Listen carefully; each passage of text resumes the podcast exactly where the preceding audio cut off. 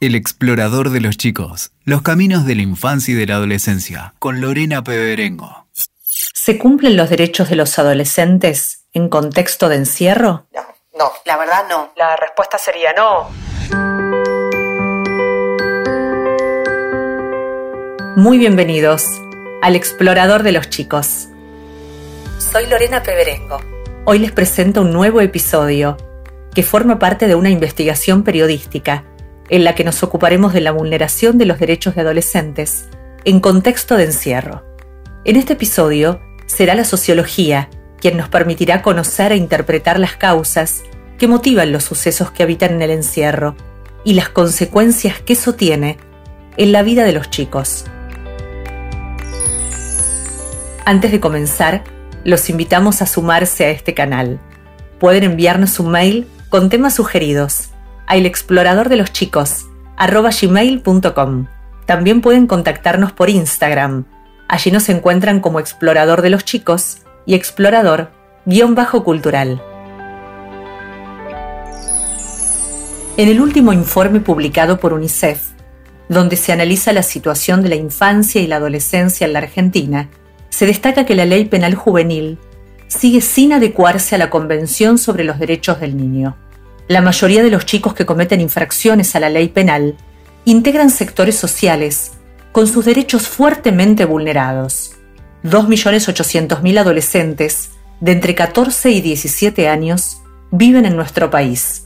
La población penal juvenil nacional es de 5.100 adolescentes, de los cuales más de 1.000 se encuentran en un centro de privación de libertad.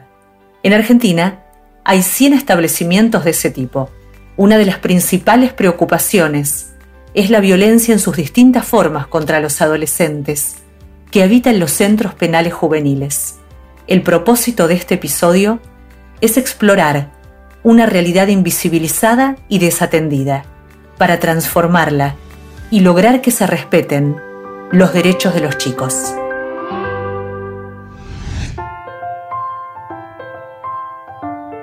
Las invitadas de este episodio se ocupan de investigar y denunciar la vulneración de los derechos de los chicos en contexto de encierro.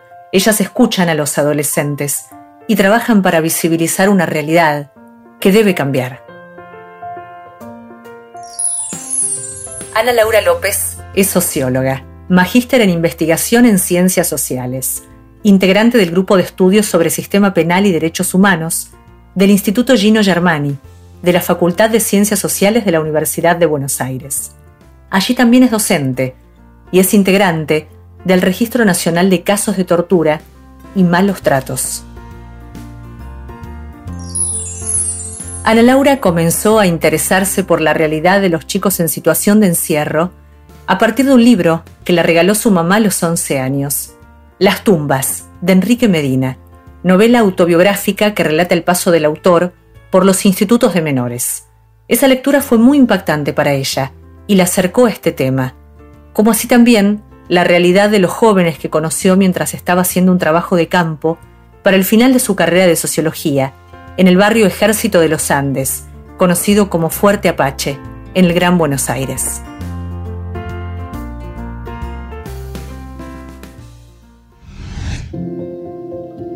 Ana Laura López, muy bienvenida al Explorador de los Chicos. Muchas gracias, un gusto estar con ustedes.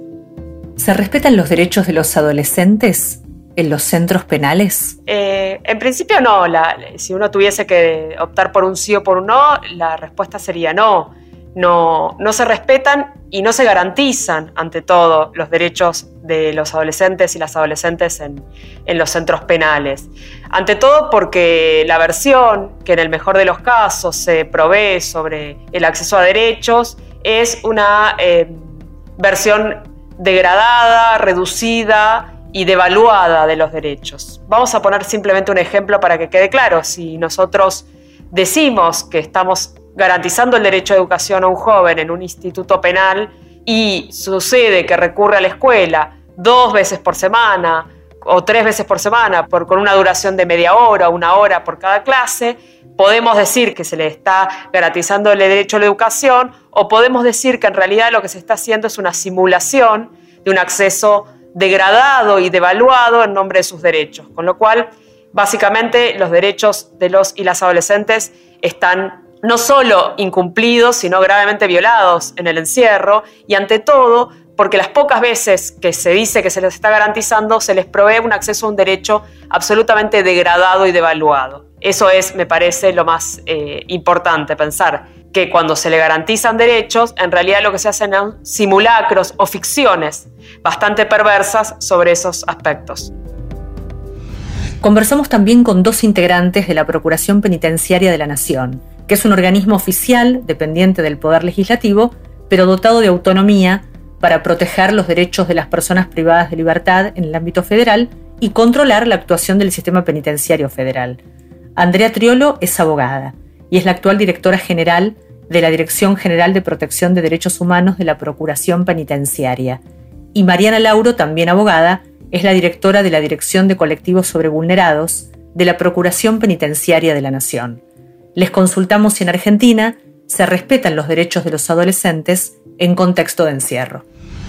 No, como tampoco se respetan los derechos de las personas privadas de su libertad en las cárceles.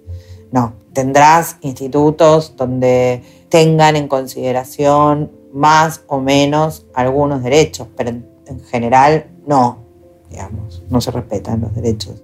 Lo cierto es que los ámbitos tanto carcelarios como de encierro de adolescentes son ámbitos donde fundamentalmente se vulneran eh, derechos de las personas alojadas. También le preguntamos a Andrea Triolo, de la Procuración Penitenciaria, qué derechos son los más vulnerados. ¿Cómo puede vincularse con su familia? Eh, derecho al estudio, a la educación, derecho al trabajo, aprender un oficio, este, de actividades recreativas.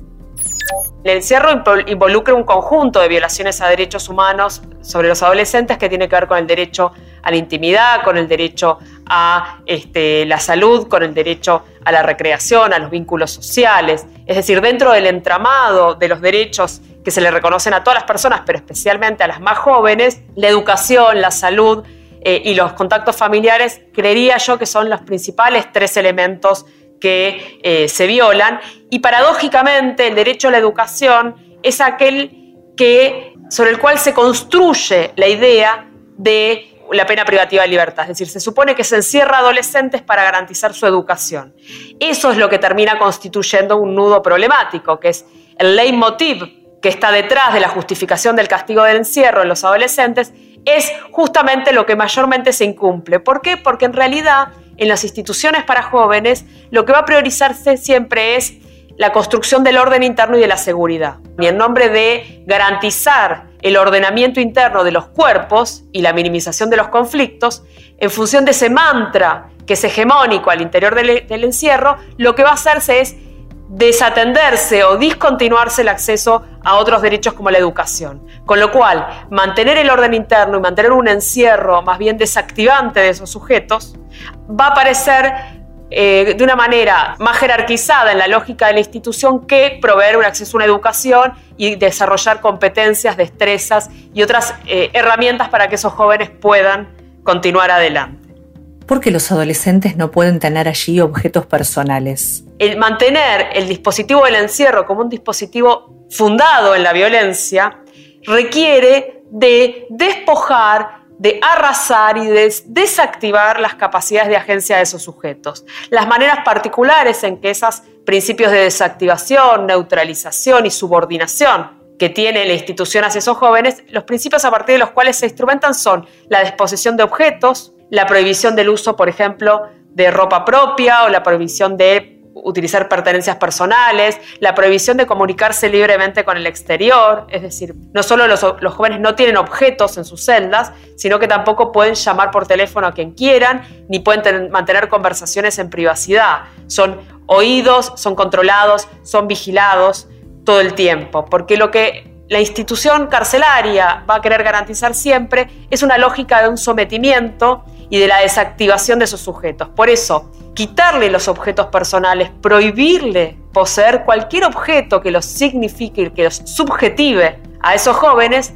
implica sostener una relación asimétrica y de subordinación entre quienes administran la jaula y quienes son enjaulados. En definitiva, en el fondo, siempre se trata de la construcción y reafirmación de relaciones de poder basadas en la subordinación necesaria para que las personas puedan mantenerse cautivas. El dispositivo del encierro, el dispositivo de la cárcel, no deja de ser un dispositivo de cautiverio. Y garantizar el cautiverio implica administrar sufrimientos y sujeciones que a través de la disposición de, de objetos y también a partir de la limitación en la soberanía corporal. Por ejemplo, un joven en un instituto de menores no puede tener aritos, no puede tener pulseritas, no puede dejarse el pelo largo. Es decir, hay un montón de construcciones que son construcciones de arrasamiento de esos sujetos y que son las condiciones para mantener la gobernabilidad al interior de los muros. Reitero, en instituciones que se legitiman eh, como si fuesen usinas de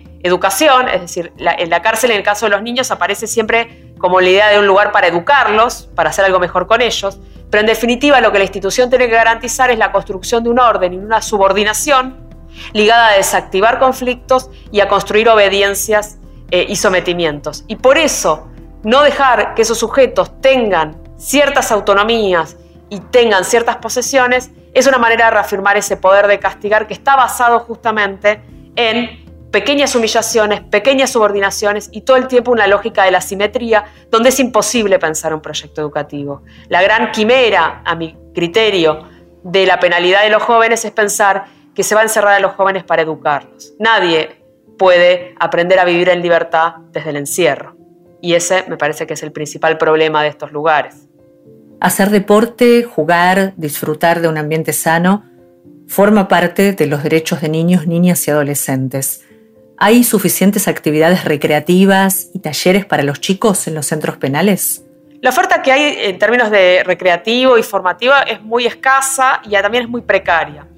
Y vamos a analizar estos dos componentes. Porque cuando decimos que es escasa es porque en general las actividades curriculares no son extracurriculares, perdón, no son para todos. En general, al menos en la provincia de Buenos Aires no hay actividades suficientes para todos. ¿Y qué quiere decir? Cuando las, cuando las actividades curriculares o, de talleres son escasas, lo que significa es que quienes van a acceder van a ser a través de un sistema de premios y castigos donde se permite el acceso a aquellos que hacen conducta, entre comillas, aquellos que demuestran buena conducta, subordinación a las normas y, se demuestran como sujetos que no son conflictivos, van a recibir el acceso a ciertas recreaciones como una suerte de beneficio o de premio.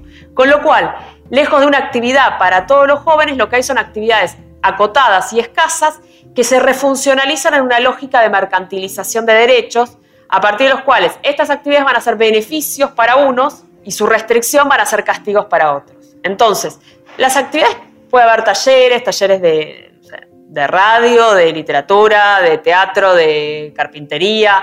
Eh, también la, oferta de, talleres y de actividades educativas es muy heterogénea, depende mucho también de, proyectos de extensión universitaria, de ONGs, es decir, no tiene tanto que ver, no hay un diseño y una planificación por parte de la política pública penal juvenil respecto de qué destrezas, qué saberes, qué contenidos deben desarrollarse en esas actividades, sino más bien depende de aquello que esté a la mano y aquello que esté disponible. Quienes tienen ganas de ir a un taller, si hay gente externa que va por el tiempo. Son talleres que además tienen, no siempre son continuados, muy difícilmente continúan en el tiempo y además a la cual no pueden acceder todos los jóvenes, acceden algunos. Entonces, la administración discrecional del acceso a esos talleres es lo que también define a esas actividades como parte de una lógica de negociación interna sobre los buenos presos y los malos presos. Los buenos presos accederán, los malos presos no accederán.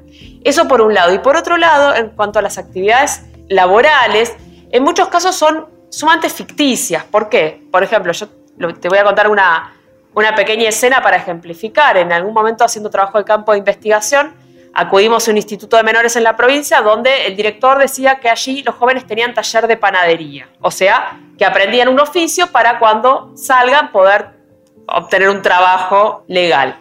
Y bueno, lo, interesante fue que al conversar con los jóvenes que eran eh, los que asistían al taller de panadería, en realidad de lo que se trataba era que los jóvenes eh, elaboraban el pan que se consumía en la institución, tanto los internos como el personal. Con lo cual, en realidad no era un taller de panadería, era hacer el pan para consumo interno de la institución. Era un trabajo gratuito para la reproducción institucional, pero que de ninguna manera implicaba que esos jóvenes estaban adquiriendo conocimientos sobre panificación que les sirva para trabajar afuera. No aprendían a hacer diversos tipos de panes, facturas, tortas, y digo, no adquirían un saber con el cual después podían presentarse a trabajar en una panadería. Simplemente reproducían parte de las lógicas internas de la institución, lo mismo que limpiar. Muchas veces el trabajo es limpiar el piso del pabellón y eso, lejos de ser una destreza laboral, lo que significa es que se, se disfrazan o se transvisten de actividades formativas laborales, actividades de reproducción endogámica de la institución. Entonces, no se aprende panadería, simplemente se hace el único tipo de pan que se va a consumir al interior de la institución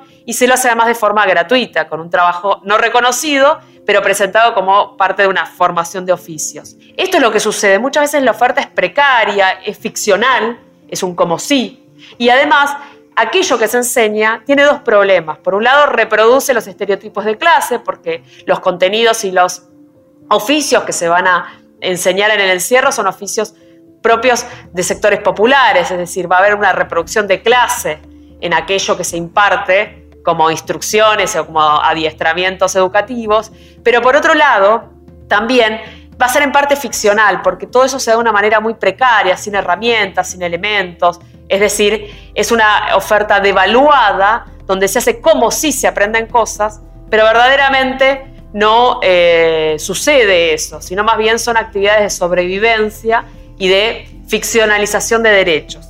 ¿no? Ante todo, yo creo que lo que sintetiza la oferta educativa, formativa y recreativa de los institutos de menores es una lógica de la precariedad y es una lógica de la devaluación.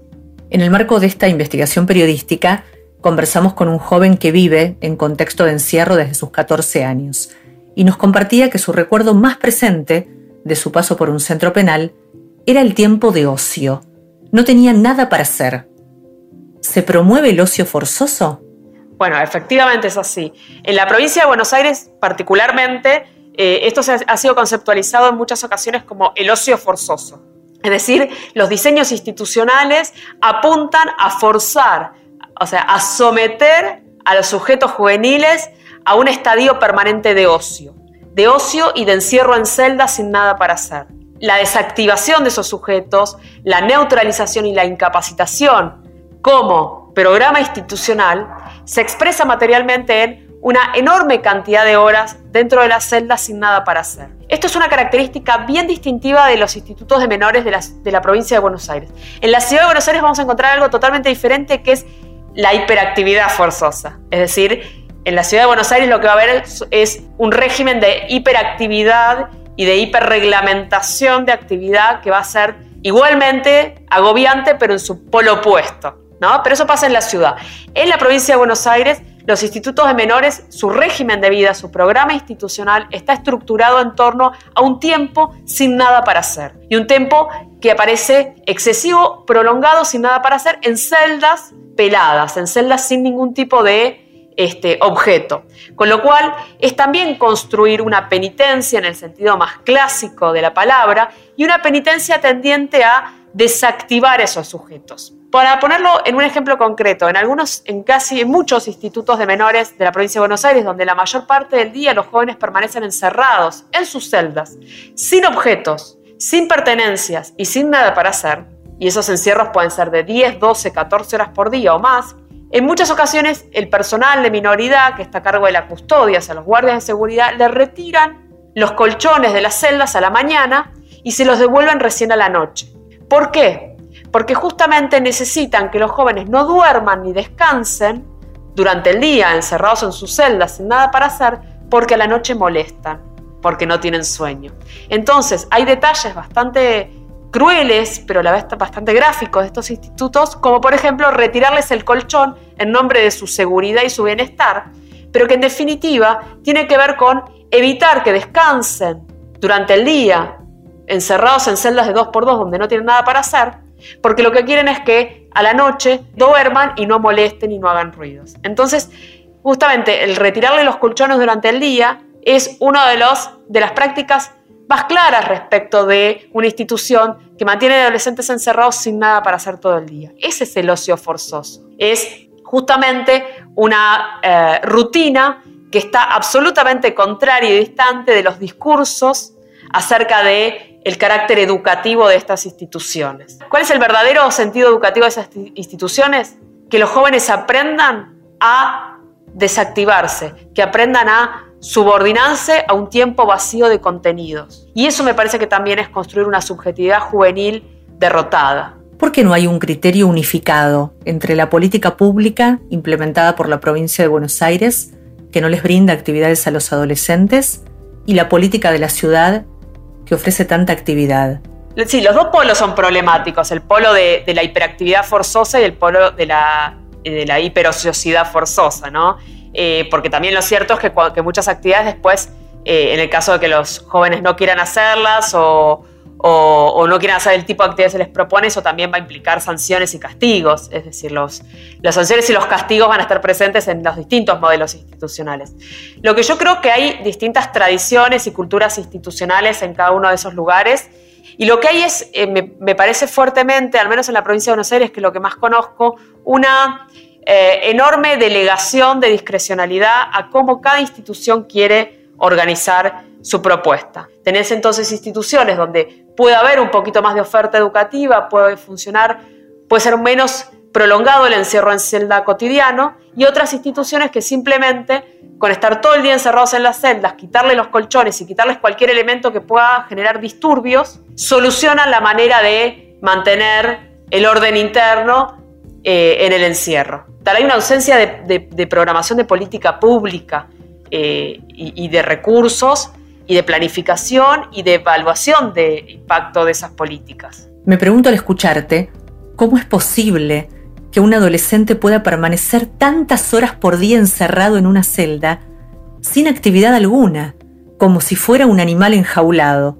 ¿Cómo pretender que esa situación no le genere más violencia el día que salga de allí? La cárcel tiene como una lógica de la jaula, tiene una economía de la jaula y la cárcel, esto ya lo dijo Foucault hace muchos años, la cárcel, lejos de resocializar o de transformar virtuosamente a los sujetos, la cárcel lo que va a hacer es construir más violencia, la cárcel va a impregnar, a construir la delincuencia, porque va a impregnar y a fijar a un montón de sujetos a mecanismos de altamente violentos. La cárcel reproduce la violencia, no la evita, ni de casualidad.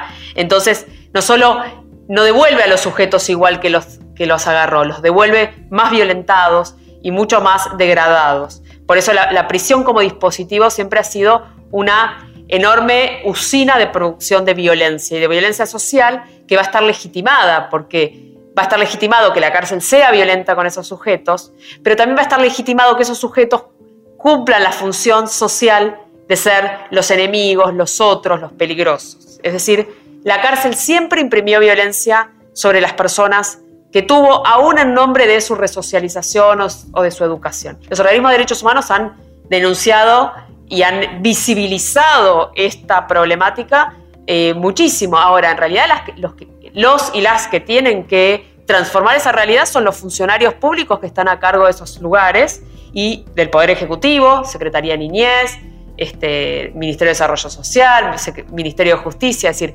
los funcionarios los, organismos de derechos humanos pueden señalar un montón de problemáticas que están mal en la cárcel. Ahora, los que tienen la capacidad legal, funcional y la obligación de hacerlo son aquellas personas que fungen como funcionarios públicos del Estado a cargo del Poder Ejecutivo y de esas instituciones. Y eso por un lado. Y por otro lado, quienes también son los responsables de transformar esa realidad y tienen en parte el poder de hacerlo son los y las juezas que mandan a esos chicos a los institutos, porque lo que no tenemos que olvidarnos es que en los institutos de menores o las cárceles están personas que son enviadas por los jueces y las juezas, el sistema judicial. Entonces me parece que hay un entramado de desidia, ni siquiera diría de complicidades, de desidia entre el poder ejecutivo a cargo de la administración de esas instituciones y el poder judicial, que es aquel que alimenta enviando personas a esos lugares, Ahí me parece que en esos actores hay que exigir las transformaciones. El Poder Ejecutivo y el Poder Judicial toman conocimiento de lo que sucede en los institutos de menores a través de las denuncias o presentaciones de los organismos de derechos humanos.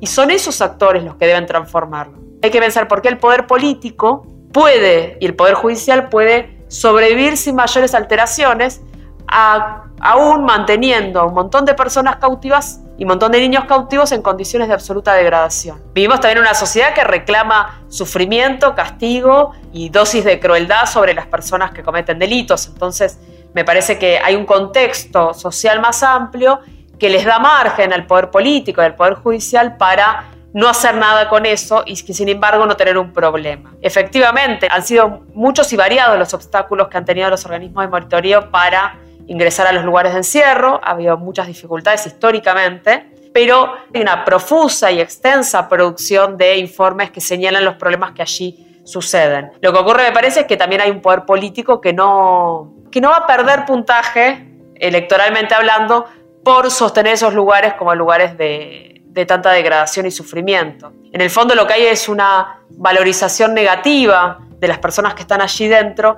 y hay hasta cierta eh, aval acerca de que con ellas no, que en ellas no hay que gastar recursos, que en ellas, con ellas no hay que hacer nada bueno, sino simplemente hacerlas sufrir. Este, el poder político no tiene, no paga un costo por tener los lugares, un costo electoral ni social por tener estos lugares en esas condiciones. Y eso es parte del problema. ¿Cómo es el sistema penal para los adolescentes en relación a los adultos? ¿Las leyes son acordes a lo que dicta la Convención de los Derechos del Niño? Argentina está en una situación híbrida. Por un lado, tiene una ley de promoción y protección de derechos de niños, niñas y adolescentes, pero por otro lado, la ley penal que complementaría esa norma es una ley basada en la tutela judicial. Y el problema de los modelos tutelares es que son modelos altamente discrecionales. Es decir, son modelos donde el poder omnímodo de los jueces para disponer, por ejemplo, privaciones de libertad o medidas ambulatorias es, está bastante ilimitado. Lo ilimitado del poder de los jueces es lo que ha sido mayormente objetado a los sistemas tutelares. Ahora, ¿cuál es el problema? Es que en Argentina la discusión sobre la nueva ley penal juvenil ha quedado trabada en torno a la discusión sobre la edad. Es decir, quienes quieren bajar la edad de imputabilidad no aceptan una nueva legislación si no es en la concesión de bajar la edad de punibilidad. Y quienes no aceptamos bajar la edad de impunibilidad, lo que decimos es que ninguna ley va a ser, ninguna ley puede pagar el precio de bajar el umbral del poder punitivo hacia los más jóvenes. Es decir, en nombre de ninguna ley, no haber ninguna ley que pueda ser más respetuosa pagando el costo de que los niños cada vez más jóvenes sean objetos de criminalización a partir del sistema penal, porque por lo menos quienes consideramos eso, creemos que a los jóvenes no hay que responderles con sistema penal, a los jóvenes hay que responderles con políticas sociales y políticas de derechos no punitivas. Con lo cual, a la medida en que se baja la edad de punibilidad, esos jóvenes van a dejar de ser eh, usuarios de la política social y van a ser absorbidos por la política penal. Con lo cual, creo yo que la política penal siempre tiene que estar en el umbral más alto de la edad, porque a partir de cuando un joven es tocado por el sistema penal, necesariamente se le produce daño. La idea de que el sistema penal puede producir un beneficio o un bien sobre las personas es una de las perversas fantasías sobre las cuales se construye la idea de lo beneficioso de castigar a los más jóvenes. Lejos de eso, lo que al menos yo pienso es que el sistema penal tiene que ser lo menos violento posible, garantizar al máximo posible los derechos, pero que pero en nombre de los derechos de los niños no podemos ampliar las mallas del castigo. Por eso, bajar la imputabilidad es ampliar los dominios del ejercicio del sufrimiento y de la crueldad propios del sistema penal. El sistema penal es, por definición, cruel y violento. Y no podemos pensar jamás que eso va a redundar en un bien hacia los jóvenes. Por eso, muchos de nosotros creemos que no pueden las nuevas leyes estrenarse a costo de amplificar su poder punitivo sobre jóvenes cada vez más chicos. Tenemos también los testimonios de Andrea Triolo y Mariana Lauro en relación a la ley para adolescentes. Argentina no ha podido avanzar en una reforma de su, del sistema penal juvenil, no se han podido poner de acuerdo en nuestros diputados para, para avanzar en esa reforma, nunca termina de ser prioridad como tema agenda. Entonces, tampoco lo que sucede adentro de, de, estos espacios. Visibilizar, generar conocimiento es la búsqueda de un resultado. Lo que no logramos en nuestro país es tener una ley penal juvenil acorde con los estándares de la Convención. Entonces seguimos manejándonos con una faz penal que se da de patadas con los preceptos de, la convención, es tutelarista, es oscurantista y fundamentalmente no tiene en cuenta eh, la subjetividad del chico ni la voz del chico en el, en el proceso. Porque los jóvenes son quienes sufren los mayores índices de violencia institucional en las unidades donde son alojados. Bueno, en general los jóvenes tienen condiciones mucho más frágiles en, muchos aspectos. Los jóvenes son, además, eh, socialmente hablando, están representados como los otros, como, como el enemigo, es decir, hay una imagen socialmente negativa construida en torno a la juventud en la cual solemos trasladar la explicación de todos nuestros problemas y males sociales a, los jóvenes. ¿no? Los jóvenes son los culpables de casi todo lo malo que nos sucede como sociedad y además los jóvenes incluso son los destinatarios de las mayores violencias estructurales.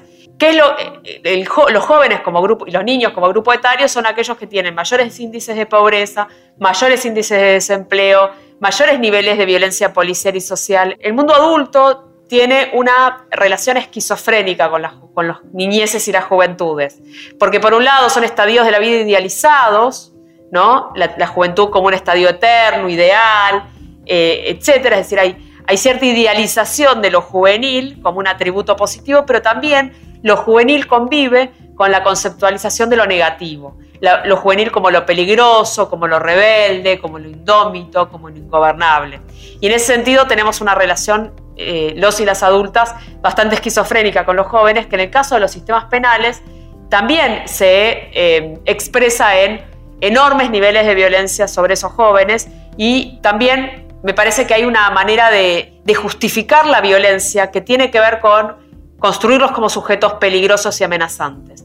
En la medida en que las instituciones penales construyen una imagen de los jóvenes como ingobernables, alterados, insufribles, violentos, etc., esa manera de construir a ese sujeto justifica todo un conjunto de violencias y de agresiones y de sometimientos que las instituciones van a hacer sobre ellos. Con lo cual hay, creo yo, una lógica relacional entre construir a los jóvenes como demonios y tratarlos como tales. además de esa violencia tan arrasante que es la desposesión y el aislamiento y el, encierro en celda, eh, hay otra dimensión muy, a mi criterio, muy preocupante, que son las requisas corporales. A los jóvenes muchas veces se los requisa de una manera muy humillante, se los desnuda, se les hace exhibir sus genitales, se los hace mostrar sus partes íntimas, se les hace hacer flexiones estando desnudos por si tienen, por, si tienen algún objeto escondido en alguna cavidad corporal.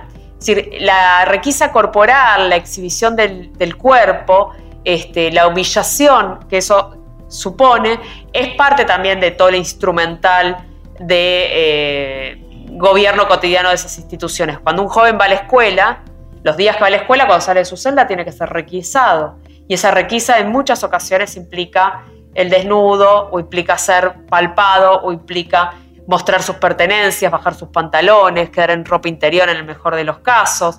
Entonces, las requisas corporales son requisas altamente humillantes. Y también hay eventos de golpes, de golpizas, de insultos, de desatención. A veces los jóvenes eh, saben que tienen que estar llamando o gritando horas para que los asistan en sus celdas. Y a veces no asistirlos frente a un pedido, frente a un... Cuando hay alguien encerrado y requiere algo, agua, agua caliente para el mate, eh, preguntar algo, ser conducido con alguna autoridad para hacer una petición. Cualquier cosa que una persona, que un adolescente encerrado en una celda necesite, muchas veces requiere que tiene que pedirlo muchas veces durante muchas horas. Y también muchas veces la desatención de los jóvenes lo que termina es como con la profecía autocumplida de la violencia. Si un joven muchas veces está la que como no son atendidos o no son asistidos cuando lo requieren, los jóvenes terminan incorporando la idea de que si no hacen problemas, si no generan una situación conflictiva de violencia o de gritos, nadie los va a atender. Entonces, la generación de esa situación conflictiva por parte de la institución después legitima también las sanciones, los golpes y las agresiones. Con lo cual, lo que hay también es una lógica que todo el tiempo orada la paciencia. Todo el tiempo generan situaciones de desgaste importantes, simplemente justamente por no atender, por por no acercarse a la celda cuando el joven necesita ser asistido. Y muchas veces frente a determinados conflictos lo que va a haber son violencias físicas, que es verdad que en los institutos menores la frecuencia con la que los jóvenes son golpeados es mucho menor que lo que sucede en las cárceles de adultos. Eso es cierto. Pero también es cierto que el recurso de la violencia física siempre es un recurso latente que todo joven sabe que lo espera en el repertorio de las reacciones institucionales frente a sus comportamientos. Y hay otra forma que recordé recién de, una violencia que, a la vez que es más sutil es mucho más eh, eh, invasiva, que también es el uso de la medicación psiquiátrica y de los psicofármacos. Hay en los institutos de menores se administra muchísima medicación psiquiátrica, pero no porque eh, responda a un diagnóstico de salud mental y una prescripción médica, sino que se dan muchas pastillas y medicación para mantenerlos dopados a los jóvenes, planchados. Entonces también la administración excesiva por fuera de criterios médicos de psicofármacos también es una manera de, de alguna manera, planchar o adormecer el posible conflicto y los jóvenes también muchas veces ingieren una cantidad de psicofármacos excesivos e improcedentes que tienen que ver con mantenerlos tranquilos y dopados y que no molesten y no con un abordaje de salud mental que requiere algún tipo de acompañamiento farmacológico. Eso me parece que es otra forma de violencia que está mucho más naturalizada y que, está y que es mucho menos visible que los golpes físicos. Pero los golpes químicos, como podríamos decir, al uso este, excesivo de la medicación psiquiátrica para mantener calmada a la población, es también me parece que uno de los aspectos que nadie quiere ver y sobre los cuales nadie se quiere meter. Un joven dopado, un joven empastillado, es un joven que no molesta. Y si no molesta es lo importante porque en ese devenir de que no molesten es en el que se juega el día a día de estas instituciones. Esto nos decía Mariana Lauro, de la Dirección de Colectivos sobre Vulnerados, acerca de la violencia. Sí hemos tenido alegaciones de maltrato de los pibes cuando son detenidos por la policía. Eh, en, la detención policial muchos, muchos relatos de maltrato verbal, cachetazo, una patada, digamos, ¿no? Como un trato violento. Eso creemos que obedece un poco al modo en el que la policía gestiona el territorio vinculado con los, con los pibes, ¿no? Porque también se detecta eh, mucha diferencia entre barrios vos podés ver bien bien cómo hay determinados barrios que tienen más detenciones de pibes, más maltrato en las detenciones y otros que no. evidentemente la gestión de la juventud, no sé, por decirlo de algún modo, por parte de la policía pasa un poco por ahí. ¿Cuál es tu principal preocupación en relación a los adolescentes en contexto de encierro? A mí hay algo que siempre me ha parecido muy chocante, que es que, por ejemplo, uno cuando se dirige a un instituto de menores, o a un centro socioeducativo de responsabilidad penal juvenil, como querramos llamarle a eso, que en definitiva mm, es lo mismo. Muchas veces uno ingresa, entonces el personal de la institución te dice, bueno, aquí están los dormitorios, las habitaciones, y uno lo que ve es una celda. Entonces uno dice, dormitorio o habitación tengo en mi casa, pero esto es una celda. Y es una celda que se ve igual que la celda de cualquier adulto en la cárcel de adultos. Pero bueno, lo que quiero decir con esto es que en los sistemas juveniles hay un uso bastante macabro de los eufemismos, ¿no? Entonces, a la celda se le dice dormitorio o habitación, al guardia de seguridad se le dice maestro. Es decir, hay una serie de eufemismos que intentan ocultar el carácter penal, punitivo y aflictivo de esos lugares. Con lo cual, lo que yo creo que, que lo mejor que podría suceder con los institutos menores es que tengan cada vez menos características carcelarias.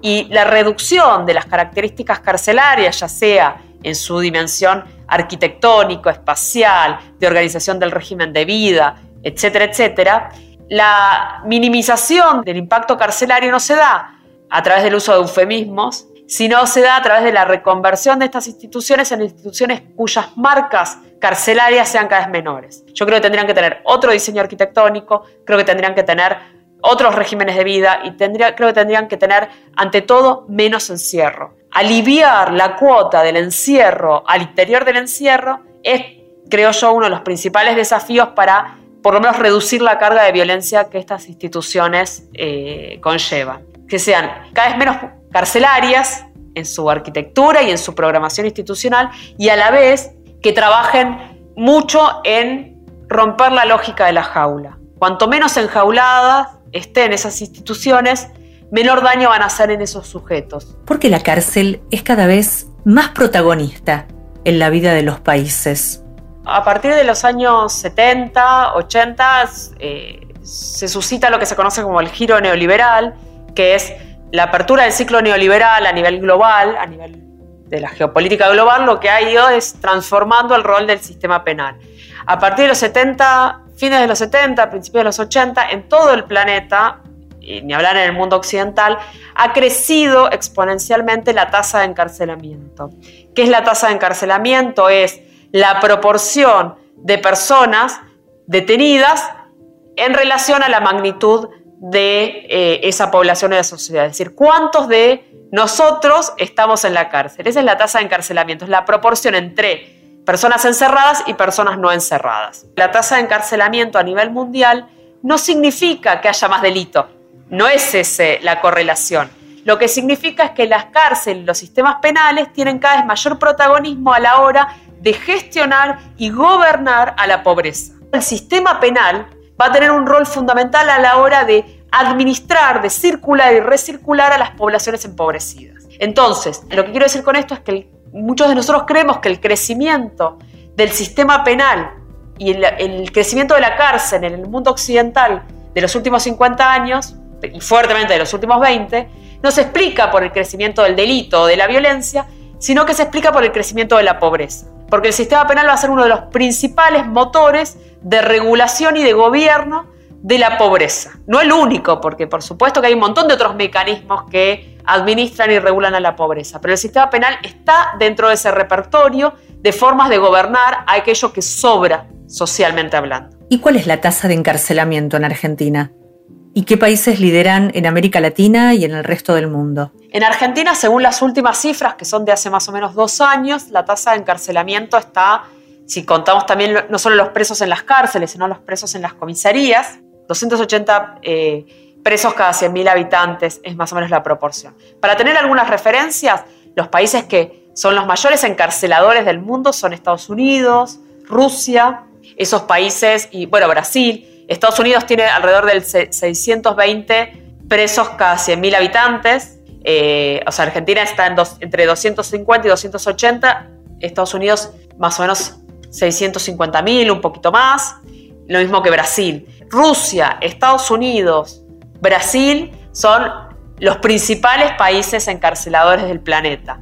En, el, en la región sudamericana, sin duda Chile, pero también Uruguay y también Brasil son los países que lideran las tasas de encarcelamiento, o sea, los países que tienen mayores niveles de encarcelamiento de la región.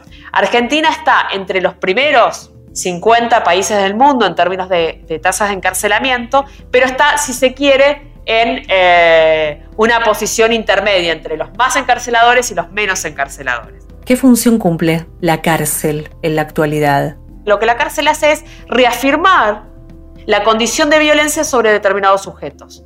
Los sujetos que llegan a la cárcel son sujetos marginales, empobrecidos, excluidos.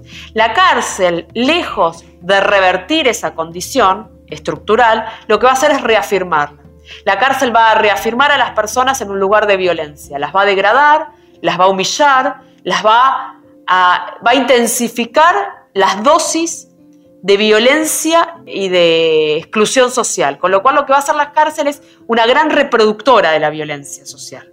La cárcel, lejos de captar la violencia para transformarla o solamente neutralizarla, lo que la cárcel va a hacer es capturar determinados sujetos a los cuales les va a sobreimprimir violencia. La cárcel construye sujetos violentos que después van a ser devueltos a la sociedad con una reconcentración de violencia. Por eso la cárcel en realidad es parte del problema, no es parte de la solución.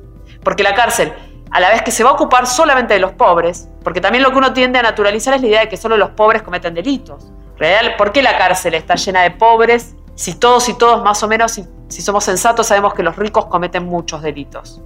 Los ricos que han sido educados, que tienen posgrados, que tienen buenos trabajos, que no les falta nada. Es decir, la tesis de que el delito y la delincuencia está vinculada a la pobreza es una tesis que nos habla más de los mecanismos de selectividad penal que del fenómeno en sí del delito. Porque hay un montón de personas con buenos eh, recursos económicos, educación, decir, las clases medias y medias altas también cometen delitos. Lo que ocurre es que no son perseguidas ni capturadas, con lo cual se las excluye de la figura del delincuente o del criminal a los ricos no se les tiene miedo, pero se les tiene miedo a los pobres, porque lo que termina reconcentrándose es la idea de que solamente los pobres delinquen. Y que si vamos a la cárcel está llena de pobres, no es porque los, solamente los pobres cometan delitos, sino porque los pobres son los únicos que son perseguidos y criminalizados. Entonces, después esta idea de que el delito está asociado a la pobreza es también una manera de reafirmar que son ellos los violentos, que son ellos el problema y que de ellos debemos cuidarnos. Y el mecanismo a partir del cual la sociedad responde a ese peligro o esa amenaza es una cárcel que lejos de mejorar la vida de esas personas o de atenuar las violencias estructurales, lo que va a hacer es reafirmarlas, reconcentrarlas y reproducirlas. Con lo cual, la cárcel es una gran productora de inseguridad hacia esos sujetos que están allí encerrados, pero también hacia el resto de la sociedad, a la cual después le va a devolver sujetos altamente violentados en esas instituciones. ¿Por qué no se logra un tratamiento humanitario sobre las personas en contexto de encierro? La cárcel es una institución que desde su nacimiento se encuentra en crisis, es la institución que vive en crisis permanente, sobre la cual siempre se proponen reformas en nombre de deshumanización. En la cárcel se deposita todo aquello que se desprecia socialmente, que se desvaloriza. Van a ser aquellos que van a encarnar la explicación de todos los problemas sociales. Entonces me parece que la cárcel es un lugar que lejos de pensarse desde el humanitario, es un lugar que siempre se ha pensado desde la venganza y desde la idea de, la peligrosidad de los sujetos. la cárcel es una cárcel que todo el tiempo va a estar pensando en que esos sujetos son peligrosos, son desagradables y son amenazantes. Y por eso la, la respuesta carcelaria siempre es una respuesta basada en la descalificación y la humillación de esas personas la cárcel humanitaria nunca, nunca llega, pero quizás el mayor humanismo es pensar la cárcel más chica posible. Si pensamos que la cárcel tiene que ser lo más reducida posible en términos de la cantidad de personas a las cuales se la somete a vivir esa experiencia, podría ser un buen punto. Yo creo que cuanto menos personas sean sometidas a la experiencia del encarcelamiento, menor violencia social puede existir. Entonces, también una cárcel más chica, una cárcel más reducida, tiene mayores posibilidades de ser una cárcel un poco menos violenta que estas cárceles masivas, hacinadas, de estas experiencias de encarcelamiento que dejan marcas indelebles en las personas. La cárcel es una marca en la biografía de los seres humanos muy difícil de borrar y muy difícil también de sobrevivir a esa experiencia y hacer algo distinto. Por eso yo creo que una manera de humanizar la cárcel sería, ante todo, reducirla en su magnitud, hacerla más cada vez más chica y poder efectivamente garantizar derechos elementales a la alimentación, a la salud, a la habitabilidad, a los contactos familiares. Eh, me parece que eso serían como la agenda urgente de la cárcel. Pero lejos de eso, lo que aparece todo el tiempo son reformas legislativas que lo que hacen es que cada vez más delitos y más personas por más tiempo sean allí depositadas. ¿Cuán importante es el acceso a la educación? que es otro de los derechos que no se cumplen ni se respetan. Cuando uno va a una cárcel, en general, la cantidad de vacantes o de cupos o de aulas que existen no tiene ninguna proporción con la cantidad de la población. Uno puede ir a una cárcel donde hay 800 presos y hay no más de 40 plazas escolares. Entonces, las cárceles, el propio diseño institucional de la cárcel está pensado para que no todos accedan a la educación. Entonces, por ejemplo, una cosa muy sencilla podría decir, bueno, no puede haber ninguna cárcel que no tenga una vacante escolar, un espacio educativo, un aula para cada una de esas personas. Entonces, si verdaderamente la educación podría ser un principio, un principio importante en la cárcel, bueno, no puede haber una cárcel de 800 personas que no tenga 800 pupitres o eh, espacios educativos. Entonces, por lo, lo, que hay que hacer es una concepción de las propias instituciones que que verdaderamente incorpore esos mandatos. Y a la vez, si bien las universidades cumplen un rol fundamental en el acceso a la educación superior, en, la población encarcelada, lo cierto es que la población encarcelada que accede a carreras universitarias es absolutamente marginal en relación a la totalidad de los presos. Lo que el grueso de los presos no han terminado la primaria, no han terminado la secundaria y tienen fuertes déficits educativos acumulados en el tiempo, con lo cual en lo que me parece que habría que hacer mucho hincapié es en reforzar y en robustecer el sistema de alfabetización, ante todo, y después el ciclo primario y secundario para todos los presos. Porque también lo que sucede es que muchas veces yo, yo también doy, doy clase en la cárcel como docente universitaria, pero yo tengo, ¿qué podemos tener? ¿10, 10 estudiantes Bueno, y hay 100.000 personas detenidas. Lo que, no hay, lo que muchas veces pasa es que lo que se olvida, a veces observando solamente las universidades, es que el 99% de los presos nunca van a acceder a la universidad. Y sí van a pasarse permanentemente encerrados en celdas, con palizas, con hambre, con frío, sin alimentación, sin atención a la salud. Entonces, lo que nosotros necesitamos saber es de qué manera garantizar para todos y para todas las presas accesos genuinos y de calidad a la educación, donde además la educación universitaria es para pocos porque son pocos incluso los presos que, tienen las herramientas o los trayectos educativos previos necesarios para poder sostener una carrera universitaria. En general, la educación más, fundamental, la, la primaria y la secundaria, es la que está muy debilitada y es la que más necesitan los presos y las presas. Pero sí, se pueden hacer un montón de cosas. Lo que ocurre es que ese montón de cosas siempre este, van a estar en tensión y en conflicto con los mandatos penitenciarios que están siempre eh, lo más dispuesto posible a obstaculizar los procesos de aprendizaje de los presos y en todo caso a querer apropiárselos para ponerlos, si se quiere, un poco en la dinámica de controlar y gobernar a las poblaciones. Cuando uno es docente, es muy común tener que pasarse una hora esperando para que te dejen pasar por un pasillo, es muy común que no traigan a los estudiantes al aula con distintas excusas, es muy común que trasladen a los estudiantes y les hagan perder su continuidad educativa.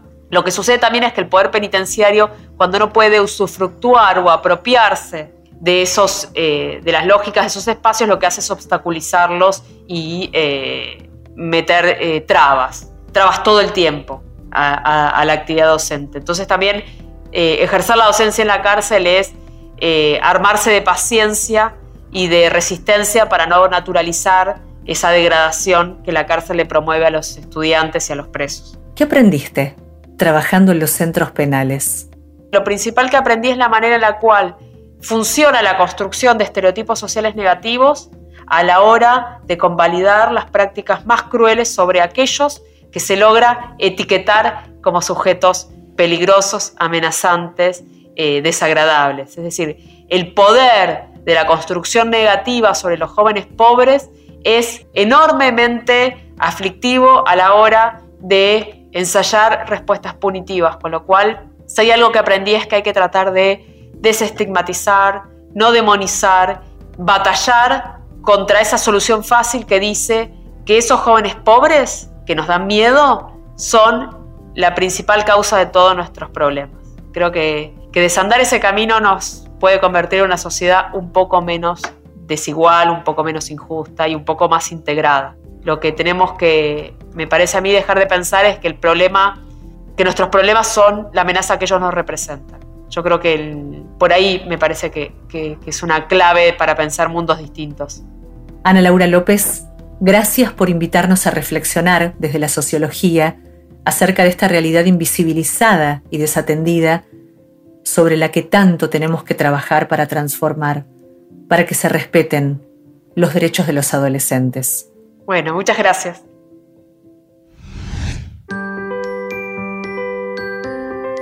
El recorrido de este episodio nos desafía como sociedad a trabajar juntos para fortalecer el sistema de protección de derechos de los chicos, para que puedan ser escuchados y respetados, para que reciban en contexto de encierro educación, que tengan acceso a un sistema de salud integral, a una alimentación adecuada, que se les brinden talleres y actividades diversas y que no sean víctimas de discriminación, abuso, maltrato ni cualquier otra forma de violencia.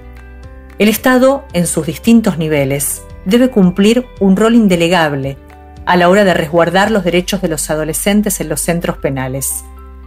En su informe de adolescentes privados de libertad, UNICEF destaca que todos los estándares internacionales en materia de derechos de niños y adolescentes establecen que el sistema no puede basarse en infligir padecimiento y angustia a los jóvenes en conflicto con la ley, como mecanismo de sanción.